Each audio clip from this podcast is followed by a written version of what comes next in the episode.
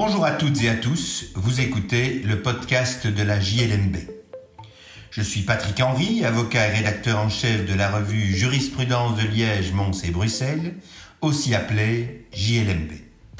Dans la revue, tout comme dans ce podcast, nous commentons principalement des décisions de jurisprudence prononcées par des juridictions des ressorts des cours d'appel de Liège, Mons ou Bruxelles. Cette semaine, je vais vous parler de la preuve de la notification du motif grave par lettre recommandée à la poste.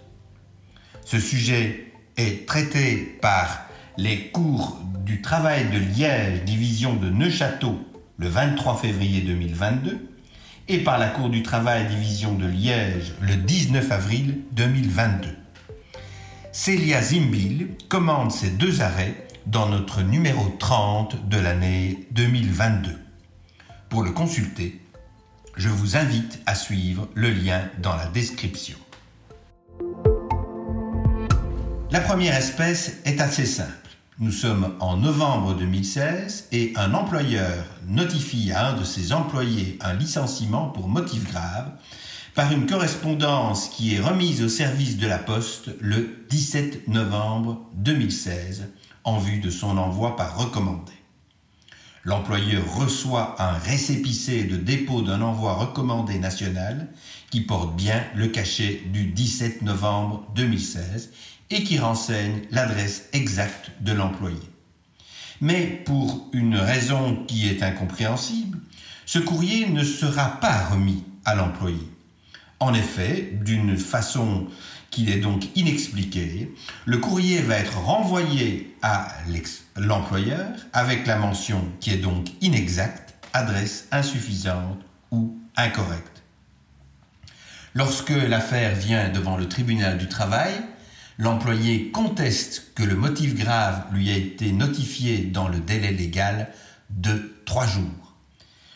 La Cour du travail considère que cette exception n'est pas fondée ni l'employeur ni le travailleur n'ont commis une erreur ou une faute dans le processus d'envoi et de réception de ce recommandé. Au départ d'un envoi recommandé expédié le dernier jour du délai légal de trois jours, l'employeur ne pouvait matériellement plus procéder à un nouvel envoi dans le délai légal. Il n'y a pas d'obligation de résultat dans le chef de l'employeur et la faute de la poste ne peut pas le priver de ses droits. La deuxième espèce, qui était prononcée par la Cour du travail de Liège le 19 avril 2022, est un peu plus complexe. Il s'agit cette fois d'un employeur qui, toujours pour notifier un licenciement pour motif grave à son employé, recourt au service Collect and Stamp de Bipost. Il remet donc le pli recommandé à ce service et on va constater qu'il y a une discordance entre d'une part la date du cachet Franking Factory et d'autre part celle qui est reprise sur l'envoi recommandé adressé aux travailleurs et sur la version électronique du récépissé. La première date est dans le délai de trois jours, la deuxième date, celle qui figure donc sur la version électronique du récipicé euh, est celle du lendemain et elle serait donc tardive.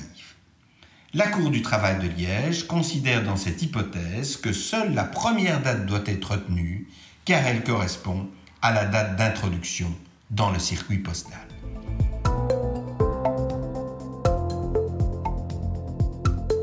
Ces deux arrêts sont commentés par Célia Zimbil qui en profite pour faire un panorama général de la jurisprudence en la matière.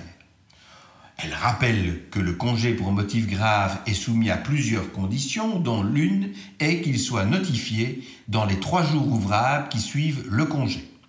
Cette notification doit être faite à peine de nullité, par lettre recommandée à la poste, par exploit d'huissier ou par la remise d'un écrit à l'autre partie qui le signe pour réception. Mais en pratique, c'est la lettre recommandée qui est le plus souvent utilisée. Il se fait que malheureusement, les services de la poste ne sont pas d'une fiabilité absolue et que plusieurs types de difficultés peuvent surgir. C'est ce que va examiner Célia Zimbil dans son commentaire. Nous avons d'abord les hypothèses, telles celles de la première espèce, où il y a purement et simplement une erreur de la poste.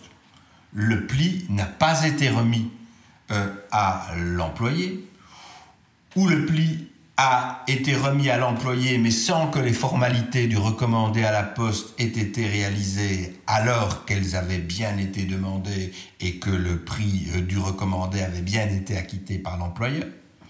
Dans ces hypothèses, pas de difficulté, la jurisprudence est établie, il n'y a pas d'obligation de résultat dans le chef de l'employeur et celui-ci ne peut donc être comptable des erreurs qui ont été commises par les services postaux.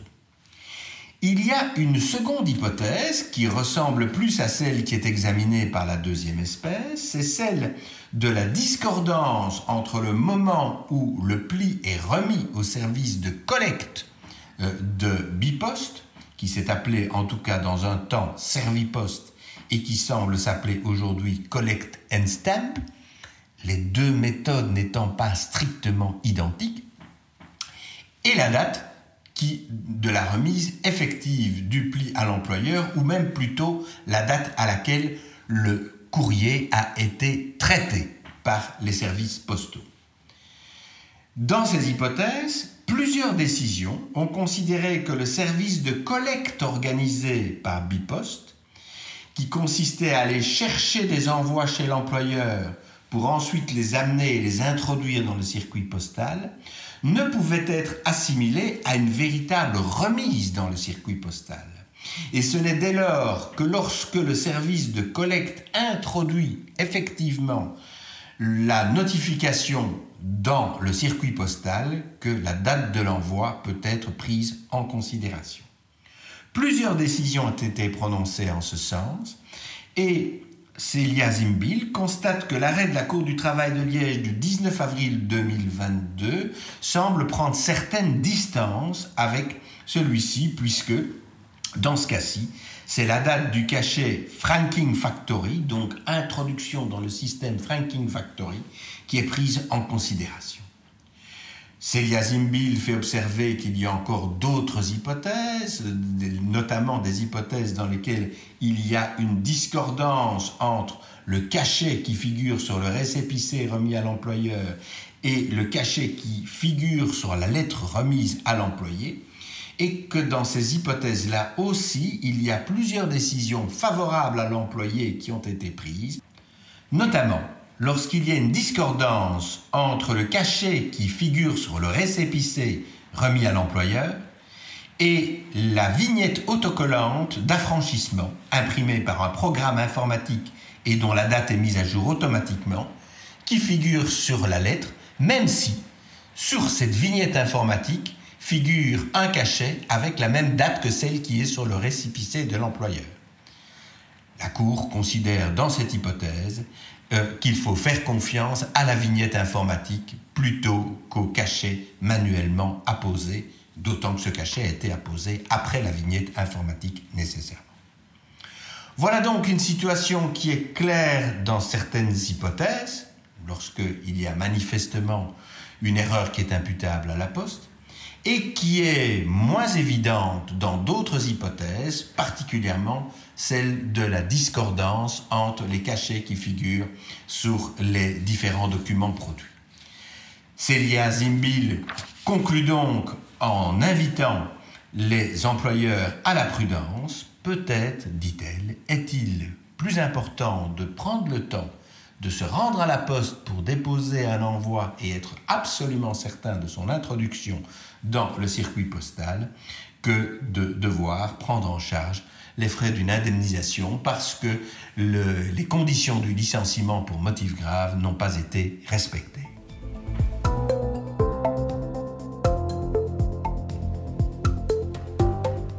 Voilà qui conclut cet épisode du podcast de la JLMB. Je remercie Célia Zimbil pour son article qui, je le rappelle, figure dans le numéro 30 de l'année 2022. Je vous remercie pour votre écoute et vous invite à vous abonner au podcast sur la plateforme de votre choix afin de ne pas manquer nos prochains épisodes. À la semaine prochaine pour l'analyse d'une nouvelle décision de jurisprudence.